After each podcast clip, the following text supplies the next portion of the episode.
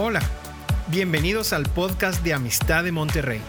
Disfruta de este mensaje y compártelo con tus familiares y amigos. Sabemos que lo que Dios te hablará será de bendición para ti y para otros.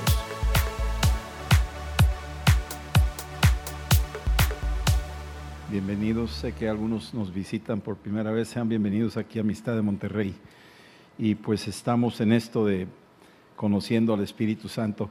Y aquí más que todo quisiera, como lo hacemos, lo estamos haciendo y quisiera yo continuar en activación de lo que el Espíritu Santo está haciendo. Yo quisiera en estas sesiones que vamos a estar teniendo, que eh, aprendamos a activar lo que estamos oyendo, lo que, lo que dice la Biblia, y familiarizarnos con eso y vivir en esa dimensión del Espíritu Santo. La semana pasada hablábamos de que el Espíritu Santo es Dios y veíamos atributos de Dios que aparecen en la persona del Espíritu Santo. Y decíamos que el Espíritu Santo no es una cosa, no es una fuerza, no es una energía, como algunos dicen, y no se quedó como palomita. ¿sí? Es Dios, tiene los atributos de que está en todas partes, tiene el atributo que es todopoderoso y tiene el atributo de que todo lo sabe y también es eterno, igual que Dios. Así es que Dios en su persona es Padre, Hijo y Espíritu Santo y está en una unidad que el mundo no puede entender, aún nosotros como cristianos, es un misterio muy profundo entender esa Trinidad, esos tres en uno, aunque la palabra Trinidad no aparece en la Biblia, y no te preocupes si no aparece, pero sí aparece en varias partes el concepto de hagamos al hombre a nuestra imagen y semejanza. Cuando dice hagamos, está hablando en plural, no está hablando yo hago, sino hagamos. Él está ahí en ese concepto plural y Dios es así, esa es su naturaleza.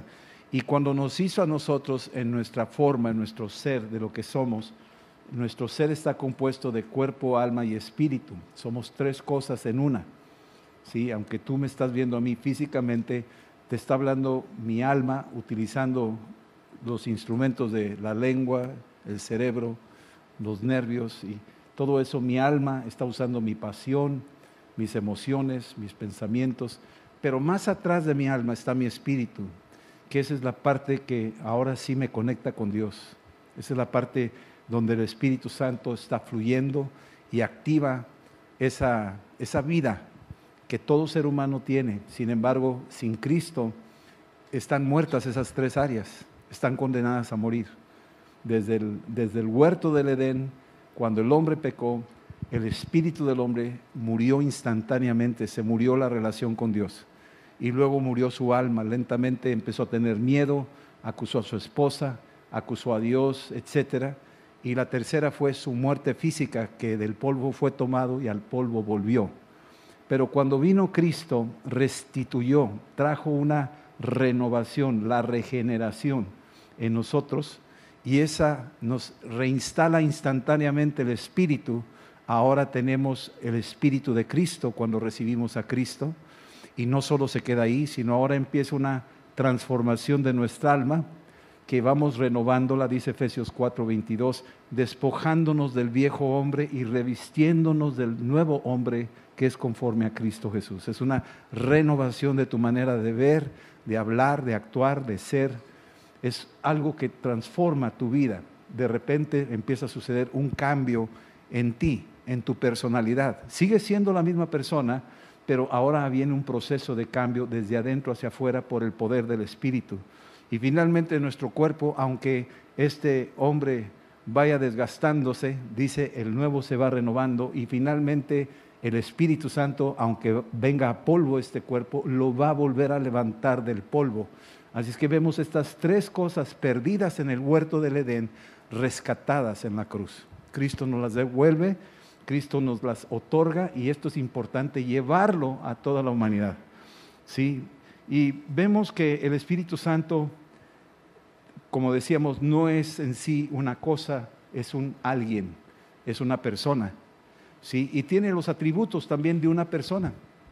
Igual que tener los atributos de Dios, el Espíritu Santo también tiene atributos como los que pudiéramos considerar de nosotros mismos. El Espíritu Santo oye. ¿sí? Juan 16, 13 dice que Él hablará todo lo que oyere. Así es que oye, tiene un, tiene un oído muy afinadito, así que mucho ojo con lo que dices. Él oye, Él oye tus pensamientos, aunque no los hables, Él oye. Él piensa. Hechos 15, 28 dice, nos ha parecido bien a nosotros y al Espíritu Santo, o sea que el Espíritu Santo también tuvo su parecer. Así es que Él tiene también su forma de, de opinar y pensar, el Espíritu Santo. El Espíritu Santo siente, Efesios 4:10 dice que no contristemos al Espíritu Santo, o sea, Él tiene sentimientos y tenemos que cuidar de no contristarlo. Y unas formas de contristarlo es cuando pecamos, cuando mentimos, cuando nos enojamos, cuando no perdonamos, se contrista el Espíritu Santo. Es muy importante tener eso. Podemos tener un ministerio muy bonito, cantar muy bonito, tocar muy bonito, eh, tener clases o predicar muy bonito, pero si guardas algo en contra de tu hermano o tu hermana, por más bonito que suene, estamos contristando al Espíritu Santo y nos tenemos que arrepentir rápidamente. También el Espíritu Santo habla. Hechos 13, del 1 al 3, dice que el Espíritu dijo, apártenme a Saulo y a Bernabé para la obra que les he llamado. Ahí donde dice, apártenme, que el Espíritu Santo dijo, estamos viendo cómo tiene la habilidad de hablar también. Y tú dices, pero ¿cómo habla? Bueno, hay muchas formas. Eh, después veremos cuando, cuando veamos el don de lenguas pero Él tiene maneras para hablar. Puede hablar a través de personas, puede hablar a través de hechos, puede hablar a través de señales, puede hablar así una voz audible en el cielo, puede hablar. Él tiene maneras diversas de poder hablar y tenemos que aprender a oír cuando habla. ¿sí? Se mueve, dice ahí en Génesis 1.2, que el Espíritu de Dios se movía sobre la faz de las aguas y eso nos dice a nosotros que tiene una capacidad de movilización desde antes de los tiempos hasta el final de los tiempos. Se mueve y se está moviendo esta noche aquí. Algunos no sienten que se mueve la tierra, pero se está moviendo.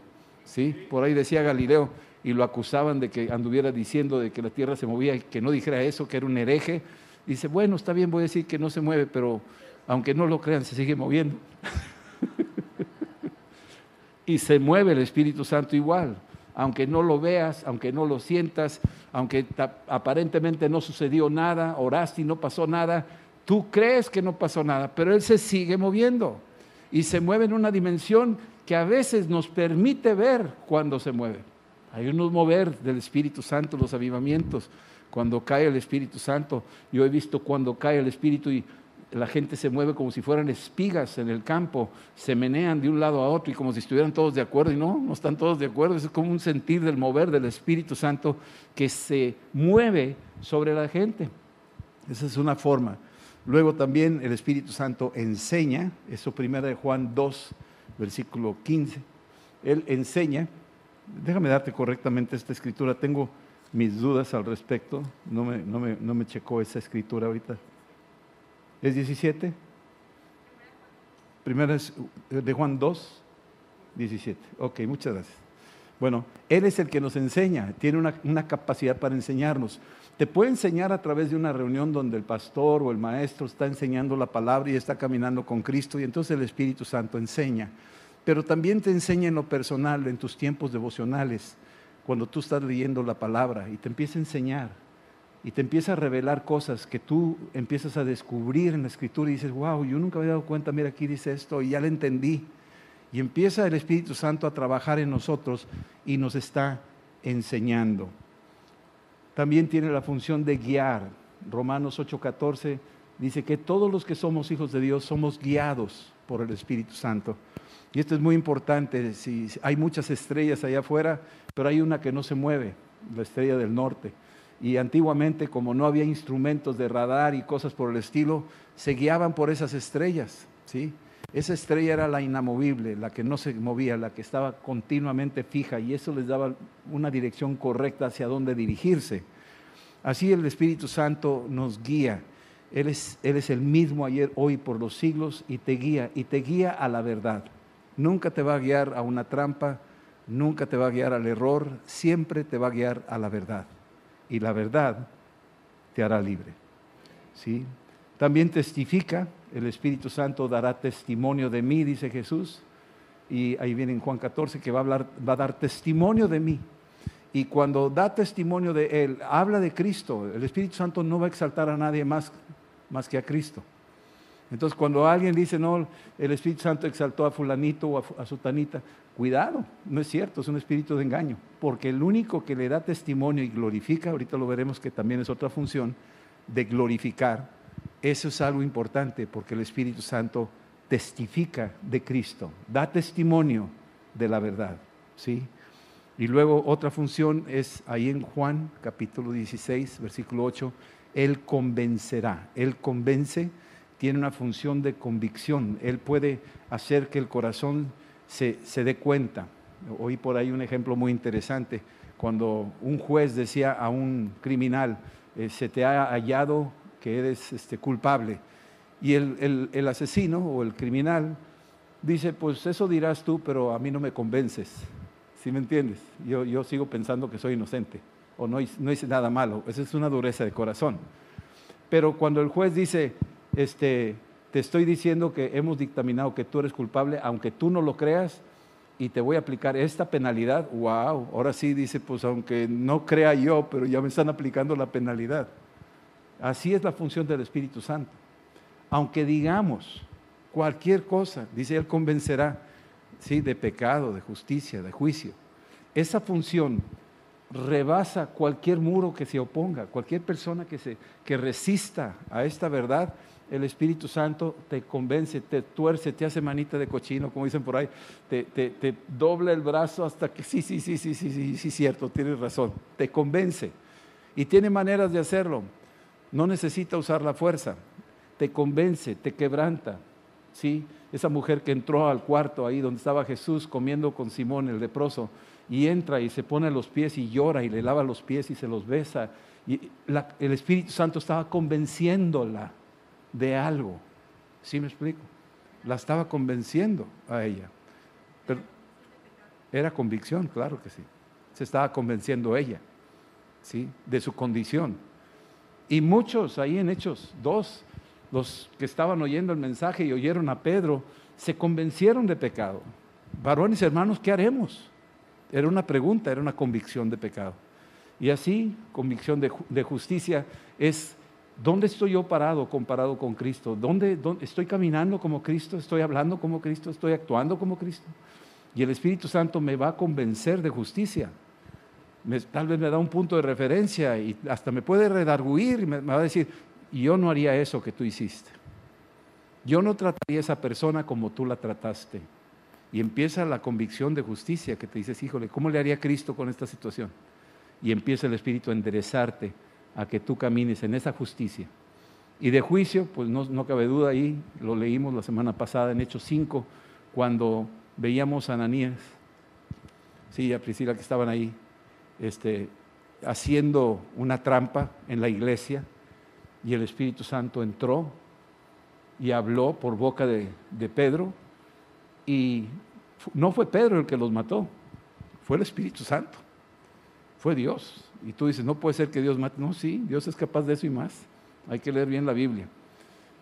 ¿Sí? Entonces los eliminó. Y eso provocó que toda la iglesia tuviera temor de Dios porque se había aplicado juicio. Es muy interesante, muy importante. En lo personal yo he visto cómo Dios actúa juicio sobre ciertas situaciones y personas que se han oponido, que resisten o que estorban o que hacen algo que no deben de hacer. Dios aplica juicio y no necesariamente es muerte, muchas veces es a través de una aflicción o alguna cosa donde quebranta a la persona y la persona eh, se arrepiente y le pide a Dios que, lo perdone como a Pedro, perdón, como a Pablo, que perseguía a los cristianos y lo convenció de juicio, lo dejó ciego. Lo dejó ciego por unos días, a veces dura un tiempo, no, no, no siempre, pero el juicio lo aplica. Y cuando aplicó juicio sobre Pablo, Pablo se dio cuenta que con él no se juega, lo convenció, al punto donde estaba quebrado y clamando, y ahora sí como sedita. Y entonces ahora sí vino Ananías, oró por él y volvió la vista. Dios tiene sus formas y sus maneras, pero hay que entender que el Espíritu Santo de esa manera opera. Él tiene esa, esa capacidad. También Él glorificará, Él me glorificará, dice ahí también la Escritura, cuando hablamos en el libro de Juan, la función de glorificar, o lo veíamos en Juan 4 la semana pasada, del 22 al 24, donde dice de que Dios es espíritu y el espíritu en verdad es necesario, ¿sí? Es necesario adorar a Dios. Entonces la forma en que glorifica eh, cualquier creyente a Dios es a través del Espíritu Santo. El Espíritu Santo nos habilita para la adoración. Necesitamos tener al Espíritu Santo para adorarlo, para poder glorificarlo como Él quiere. Y el único que sabe lo que Él quiere y cómo lo quiere Él es el Espíritu mismo. Dice ahí 1 Corintios 2 que nadie conoce los misterios más que aquel que habita adentro de esa persona. Y así nadie conoce a Dios más que el Espíritu que mora en Él. Así es que si hay algo que a Dios le place, el Espíritu Santo lo sabe y nos hace hacerlo como al, como al Padre le, le gusta. Entonces es una armonía y es una forma de glorificar. ¿Sí? El Espíritu Santo también sabe el porvenir. Él sabrá todas las cosas que habrán de suceder. Cuando leemos eh, la Biblia, es un libro profético que nos habla de acontecimientos que iban a suceder, que iban a ser en Belén, que iba a ser crucificado afuera de las murallas, que iba a ser Isaías 53, ese, eh, el, el varón de dolores. Toda esa descripción profética, solo el Espíritu Santo que ve los tiempos podía hacer eso, nadie más. No es un adivino, no es un brujo, no es un charlatán, es el Espíritu Santo que nos revela cosas que habrán de venir. Sigue operando eso hoy en día, sigue avisándonos de cosas. Pueden ser cosas personales, familiares, o pueden ser cosas de la ciudad o de la nación o mundiales, según el plan de Dios y según la capacidad que sabe Dios que tú tienes para resistir esa revelación de las cosas que habrán de venir. Él lo puede revelar. Sí, muy bien. Ok. Y finalmente te voy a poner la última, es nos recuerda, el Espíritu Santo nos va a recordar, ¿sí? Ahí viene en Juan, Juan 16, de el Espíritu Santo nos recordará todas las cosas, ¿sí? Y hay cosas que el Espíritu Santo tal vez oigas hoy y se te olviden, pero más adelante las vas a recordar, te las va a recordar el Espíritu Santo. Más adelante vas a citar escrituras que te aprendiste, que en el tiempo las perdiste por alguna razón, ya no las, no las volviste a oír, pero quedaron ahí registradas y el Espíritu Santo te lo va a recordar.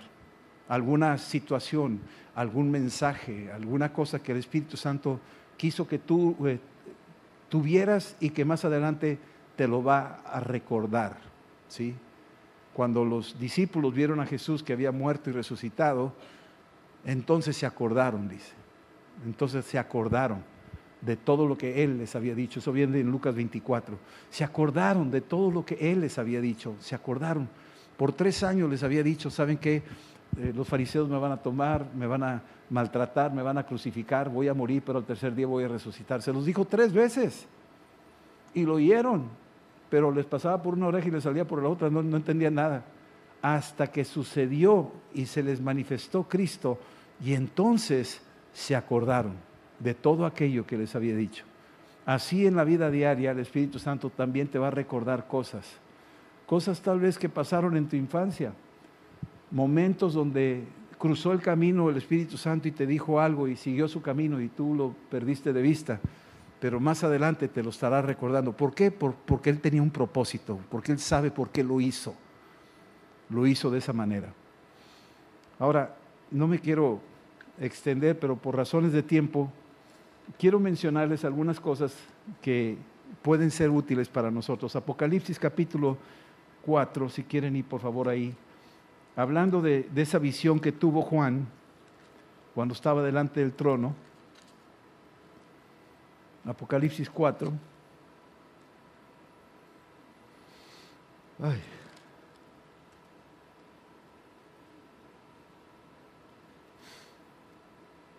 Cuando vemos este, este capítulo,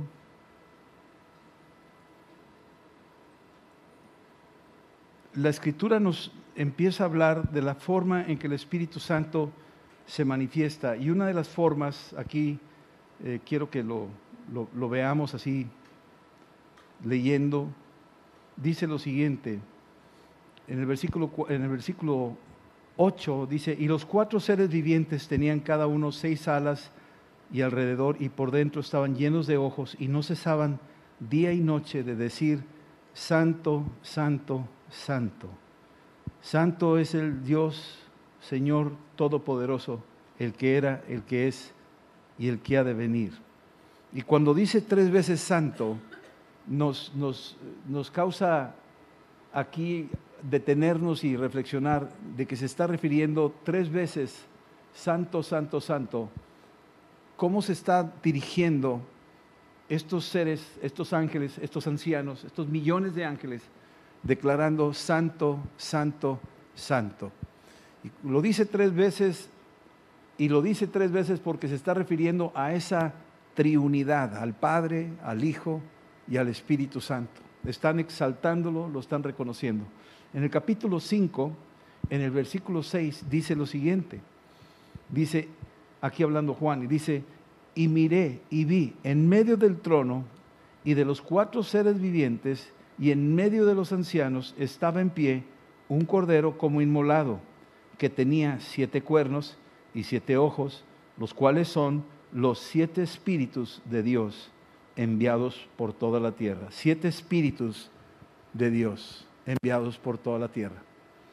El número siete es un número muy particular usado en la Biblia, son los siete días de la creación y esto está hablando ahora de los siete espíritus que estaba mencionando aquí. Siete siempre es, un número de perfección y aquí está hablando de los siete espíritus de Dios.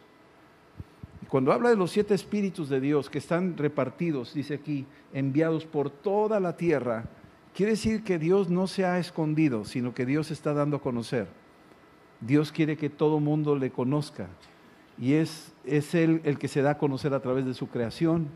Es Él el que visita por sueños y visiones a personas. Es Él el que de alguna forma a su antojo y a su manera profunda y misteriosa se deja conocer. Y pero cuando dice siete espíritus, habla de un espíritu de perfección habla del Espíritu Santo que es perfecto y que no hay, no hay sombra de variación en él. Y yo quisiera mencionarles algo que de alguna forma lo vamos a ir viendo o lo hemos visto en la Biblia, que nos sirve también para aprender. Y hablando un poco de las tipologías, y hay que irnos con cuidado con eso, pero no podemos evitarlo, de que las tipologías también son formas en que Dios nos habla y nos deja entrever algo de esto de los siete espíritus de Dios. Son tipologías, son formas que Dios usa. Recordemos que Jesús cuando aparecía y lo veía Juan el Bautista decía, he aquí el Cordero de Dios que quita el pecado del mundo. Cuando decía, he aquí el Cordero de Dios que quita el pecado del mundo, pues es una tipología. Jesús no era un corderito, sino era una persona, pero se le aplica la tipología de cordero porque la las características de un cordero las tenía él, en el sentido que era sencillo, manso, humilde, eh, frágil y, tierno. Y entonces era lo que usaban para sacrificar en el Antiguo Testamento. Era un animalito sin mancha, sin fractura, de pocos días de haber nacido y se ponía ahí en un, en un lugar y luego se sacrificaba y se usaba su sangre. Y ese cordero años después, cuando aparece la persona de Jesús, se le adjudica esa tipología y dice, Él es el Cordero de Dios que quita el pecado del mundo. Entonces ojalá entendamos de que las tipologías tienen un fondo profético, tienen un, mensaje atrás de el símbolo. ¿Sí estamos entendiendo eso? Ok. Entonces, uno de ellos quiero hablarles del viento. El viento es una tipología si quieres llamarlo, aunque es algo natural y muy común para nosotros, vemos cuando se mueven los árboles, vemos cuando se mueven algunas cosas, el viento, lo podemos sentir en nuestro cuerpo, sin embargo es invisible, ¿sí? El viento es invisible. Pero también junto con el viento yo quisiera hablar que va de la mano con lo que llamamos el soplo, porque sigue siendo un tipo de viento. ¿Sí estamos? Y en Génesis 2.7, cuando Dios creó al hombre, sopló aliento de vida en el hombre. Y cuando sopló aliento de vida en el hombre, sigue siendo un tipo de viento en una dimensión o en una presentación, tal vez no como un huracán, pero lo está presentando de tal manera que sopla y deja que entre vida en la persona. Así es que estamos viendo esto como una tipología del Espíritu Santo que es invisible, pero que trae vida. El Espíritu de vida, el Espíritu Santo.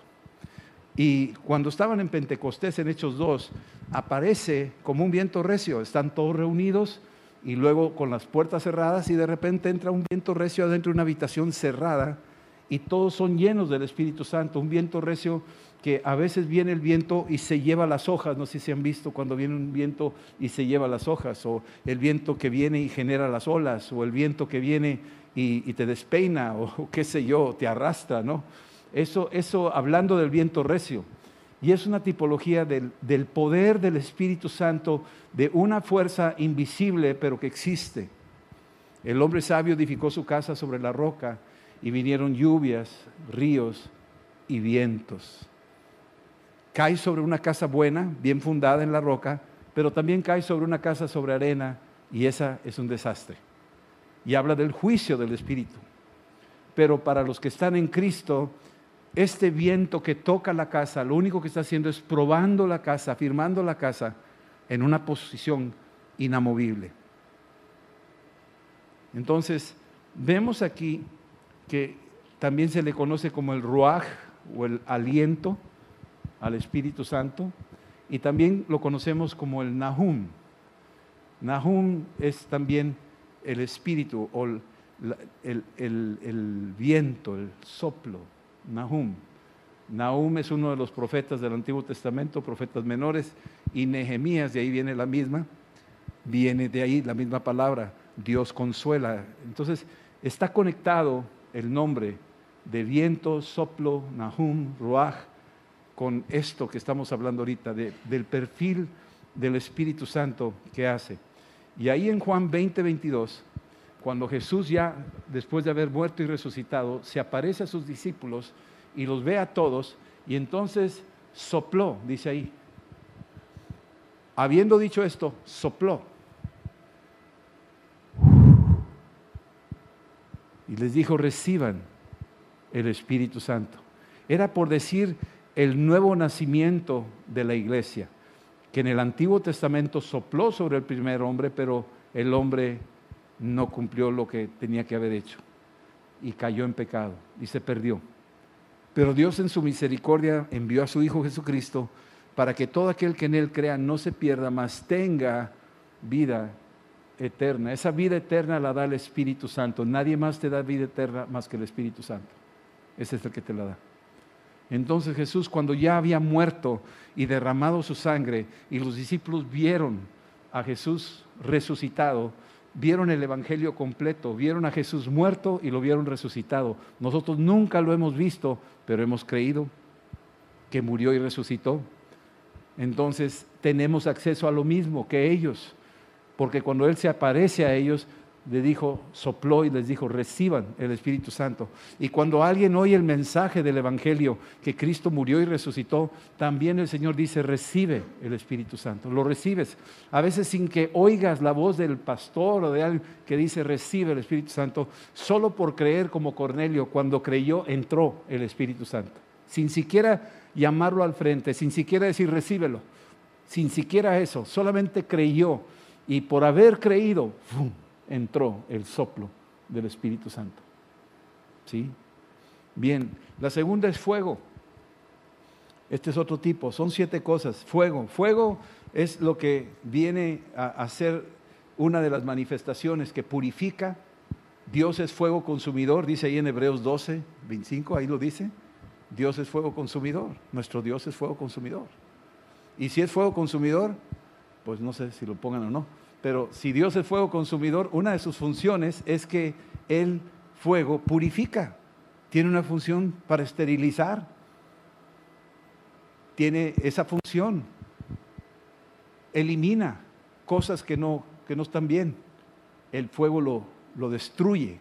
Tiene una capacidad para hacerlo. En Hebreos, perdóname, en Éxodo 3, Moisés va camino cuidando su rebaño y se aparece, ahí en el versículo 3, se aparece una, una zarza ardiendo. Y una zarza, pues es una planta que no tiene valor alguno. Pero ahí le plació Dios escoger esa, esa planta y de ahí salía fuego. Y dice ahí que cuando, cuando se acerca Moisés y, y está viendo esa zarza, había un fuego que la quemaba, pero no la consumía. ¿Sí? No, es capítulo 3, versículo 3. Por favor. Dice ahí que Moisés lo vio y dice, ahora veré esta grande visión. ¿Por qué causa la zarza? No se quema. De la zarza estaba saliendo varias cosas. Una de ellas salía una visión. Cuando alguien tiene fuego del Espíritu, tiene una visión. Hay algo. Hay algo que vio y hay algo que quiere transmitir. También hay una voz que sale de la zarza, sale del fuego esa voz. Y esa voz le dice a Moisés, acércate, quítate las sandalias de tus pies porque la tierra en la que estás santa es. O sea, hay una voz que sale también de ese fuego. Y el fuego del Espíritu Santo es una forma que transmite una visión al corazón de todos nosotros. Y es muy importante entender que esto es lo que está atrás de esta tipología, que nuestro Dios es fuego consumidor, que nuestro Dios es un, es un Dios santo, puro, y que cualquiera que se acerque se purifica en Él. Esa es otra. Que el fuego del Espíritu sale una voz, la voz del Espíritu. Juan el apóstol ahí en los primeros capítulos, el primer capítulo de Apocalipsis, dice, y volteé a ver la voz. Hay una voz que sale de ese fuego. Cuando hay fuego en el corazón de una persona, cuando tú eres lleno del Espíritu Santo, cuando hablas, sale fuego de tu corazón. Es un fuego que decían los caminantes de Maús, no ardía nuestro corazón cuando nos exponían las escrituras. O sea, había un fuego en la exposición de la palabra. Entonces hay que entender eso. Y este mismo fuego genera luz. Este es un fuego que genera luz. Y recordemos que en Pentecostés cayeron, cayó el Espíritu Santo y lenguas de fuego sobre las cabezas de los que tenían el Espíritu Santo. Entonces, es una forma de esa antorcha adentro de nosotros, que es el fuego del Espíritu Santo. Empezaron a orar en lenguas. Por ese fuego salió una voz, por ese fuego que había en ellos. Y era una voz de adoración, una voz de alabanza, una voz que declaraba los atributos y virtudes de Dios. También lo vemos en, jueces, en el libro de jueces 6,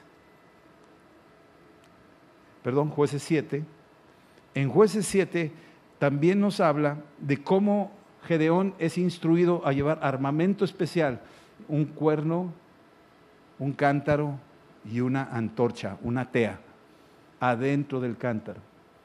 Y para poder vencer en las tinieblas a la medianoche, rompieron el cántaro, tocaron el cuerno y sacaron la tea o la antorcha y empezaron a menearla y con eso se trastornaron las líneas enemigas. Por lo tanto, el fuego del Espíritu Santo dentro del creyente, cuando el creyente se quebranta, sale ese fuego. Y ese fuego trastorna a tus adversarios. Están muy quietos, pero eso es lo que hace. ¿Sí? Tercera cosa es agua. Ya vimos viento, fuego, agua. Agua tiene varias presentaciones. Agua son ríos, agua es lluvia, agua es rocío. ¿Sí? Son varias presentaciones del agua. Y esta agua de la que estamos hablando, pues Jesús le dijo a la mujer, dame de beber, y, ella se rió de él y dijo, pues si supieras quién te pide agua de beber, tú le pedirías a él y él te daría agua de la que jamás volverías a tener sed. Está hablando de que esa agua es el río del Espíritu Santo. Y cuando nos reunimos en la iglesia hay un río aquí invisible, todo esto es invisible. ¿sí? Todo esto es invisible, el viento es invisible, el fuego, se siente el fuego a distancia, aunque no te estás metido ahí, pero el fuego en sí, sientes que hay un calor en tu corazón, el agua también, hay un río, no lo vemos, ahorita vamos a explicar un poquito de eso, pero este, este río, eh, Jesús lo menciona ahí en Juan 7, 38, que el que cree en mí, como dice la Escritura, de su interior correrán ríos de agua viva. Y esto es lo que se refería al Espíritu Santo que habrían de recibir. Todavía no había muerto en la cruz ni resucitado. pero estaba profetizando de que si creyeras en Él, de tu interior correrían ríos de agua viva. Ahora, ¿qué pasa con un río? Tú sabes que las principales ciudades del mundo se fundaron al lado de ríos. Monterrey, aquí en el, Ojo de Santa Lucía, en el río Santa Catarina, el río Sena en París, el río Rin en Alemania, el río Po allá en Italia. todos estos lugares donde hay grandes poblaciones eran porque estaban cerca de los ríos. Y cuando alguien tiene un río del Espíritu adentro de él, la gente se va a empezar a acercar sin que tú las convoques, sin que hagas publicidad, sin que te metas al Facebook y todo ese rollo que a veces hacemos este, infantilmente, ¿verdad? Este, porque tratamos de hacerlo en, en nuestras fuerzas. Pero cuando hay un verdadero río del Espíritu, la gente se acerca a ese río porque tiene sed. Y ese río es el Espíritu Santo. Cuando tú abres la boca y estás lleno del Espíritu Santo, empieza a salir un río que la gente empieza a beber esa agua. Y es un río de vida. ¿sí? Estos son los ríos que menciona Jesús, el que cree en mí, de su interior correrán ríos de agua viva. Zacarías 10, del 1 al 2, dice también, pedir al Señor lluvia tardía. O sea, ya llegó la lluvia temprana, ahora pídele lluvia tardía, que era la que le da robustez a los, a los frutos, lluvia tardía. Y la lluvia es una forma del Espíritu Santo también. La lluvia es una, es una señal de bendición también. ¿sí? Y finalmente rocío, que está dentro de lo que son las presentaciones del agua, el rocío, que no se percibe, no se ve, pero sí te empapa. Tú duérmete allá afuera y ahí te veo mañana y vas a estar empapado. O acércate a las plantas en la madrugada y ve las hojas de las plantas, traen gotitas. No se siente, no se oye el ruido como una lluvia, sino suavemente aterriza y se reposa. Eso es lo que hace el Espíritu Santo. Muchas veces no siente su presencia. Yo se lo reclamé en Japón. Decía, Señor, ¿por qué te mueves allá en México y aquí no te mueves? Que, pues haz lo mismo que allá. Y yo dijo, todavía no me conoces. Yo soy lluvia, pero también soy rocío. ¿Sí me explico? Cuando tú menos lo esperes, yo me estoy moviendo. Cuando tú menos me sientes, te estoy empapando. O sea, yo estoy trabajando. ¿sí? Y eso me, abrió mucho el entendimiento en ese sentido. Gedeón quería una señal evidente de que Dios estaba con él. Y puso un vellón y se empapó de rocío. Y el campo seco. Y luego puso el vellón otra vez, lo exprimió primero, sacó una taza de agua y lo puso otra vez seco. Y dijo, ahora sí, seca el vellón y empapa todo. Y lo hizo. Y esa es una forma en que Dios nos habla, de la forma en que el Espíritu Santo trabaja para, para estos tiempos donde cae el Espíritu en Israel pero a los suyos vino y los suyos no lo recibieron. Entonces se fue a los gentiles, se fue al mundo.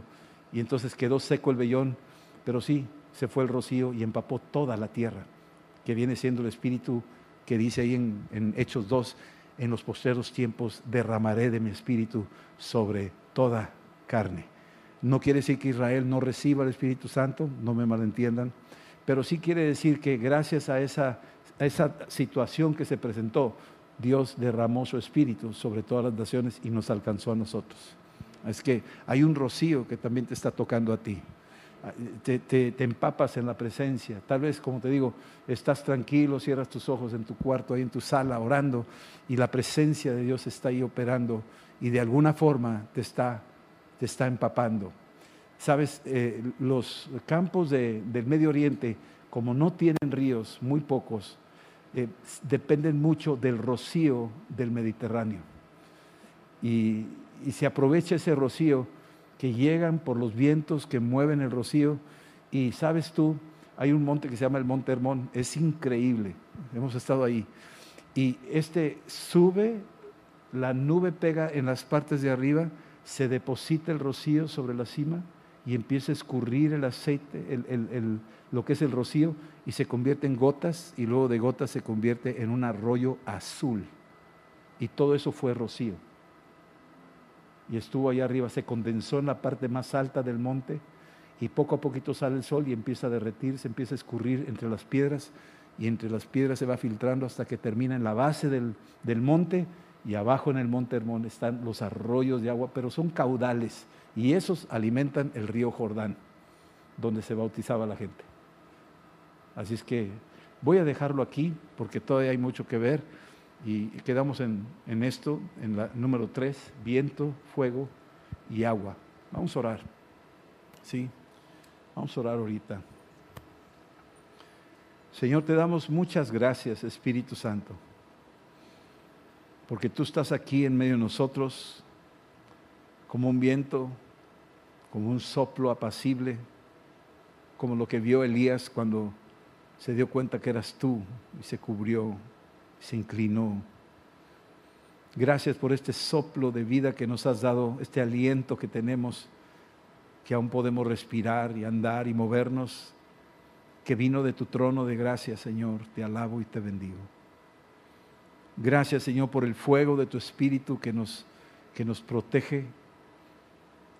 Ese fuego que tú has puesto en nuestros corazones y que ya no andamos en tinieblas y que es un fuego que donde quiera que vayamos, Señor, consume. Es un fuego que puede ahuyentar a tus adversarios. Este fuego de tu presencia en nosotros por tu Espíritu Santo Así como en Pentecostés esas lenguas de fuego declaramos y creemos que tú has puesto antorchas encendidas adentro de nosotros y que esa antorcha sale a relucir cuando estamos en los momentos más cruciales, cuando nos quebrantamos ante ti, la antorcha sale y trastorna a todos tus enemigos, Señor. Gracias que esta, este fuego es luz y que nos ayuda a alumbrar en lugares oscuros, que nos has llamado hijos de luz, en el nombre de Jesús. Y Señor, gracias por esa agua viva que brota del corazón de tus hijos, manantiales destapados, Padre, así como los pozos de Abraham que destapó Isaac. Señor, que eran pozos de agua viva, cada uno de nosotros, Señor, hemos creído en Cristo como Señor nuestro y el que cree en mí, como dice la Escritura, de su interior correrán ríos de agua viva. Y creemos que están saliendo estos ríos que permiten que crezcan los árboles al lado de los ríos, que permite que den fruto, que permiten que su hoja nunca caiga y todo lo que haga prospere, porque estamos conectados al río de tu Espíritu. Señor, en el nombre de Cristo, Oro que cada uno de nosotros, que seamos árboles frondosos, Padre, que podamos dar mucho fruto donde tú seas exaltado y que nuestras hojas nunca caigan, Señor. Y que lo que hagamos para la gloria tuya siempre prospere. Te lo pido, Señor, estos ríos de agua viva, esta lluvia tardía que venga en estos tiempos cuando el mundo está en convulsión, Señor, venga la lluvia de tu espíritu, que se oiga, que se vea, que se sienta y que llene los ríos secos, los arroyos que han estado como sequedales, tú los puedes convertir en, en manantiales, tú los puedes convertir en estanques, Señor. En el nombre de Jesús. Y oro por los que aparentemente no sienten nada o han pedido y han vagado y han estado esperando y no se dan cuenta que tu presencia nunca los ha abandonado, que tu rocío está empapándolos en los momentos más oscuros, cuando es ya próxima la madrugada, es cuando el rocío se precipita, es cuando el rocío se condensa, es cuando el rocío se deja ver. Señor, es cuando tú, en medio de tanta adversidad, en medio de los días más oscuros de la vida, tú estás ahí, Señor, empapándonos con tu presencia, reverdeciéndonos, dándonos vida, Señor. Te alabamos te bendecimos y te glorificamos en el nombre de Jesús. Gracias Espíritu Santo. Amén. Esperamos que este mensaje te ayude en tu vida diaria. No olvides suscribirte y seguirnos en nuestras redes sociales. Somos familia amistad.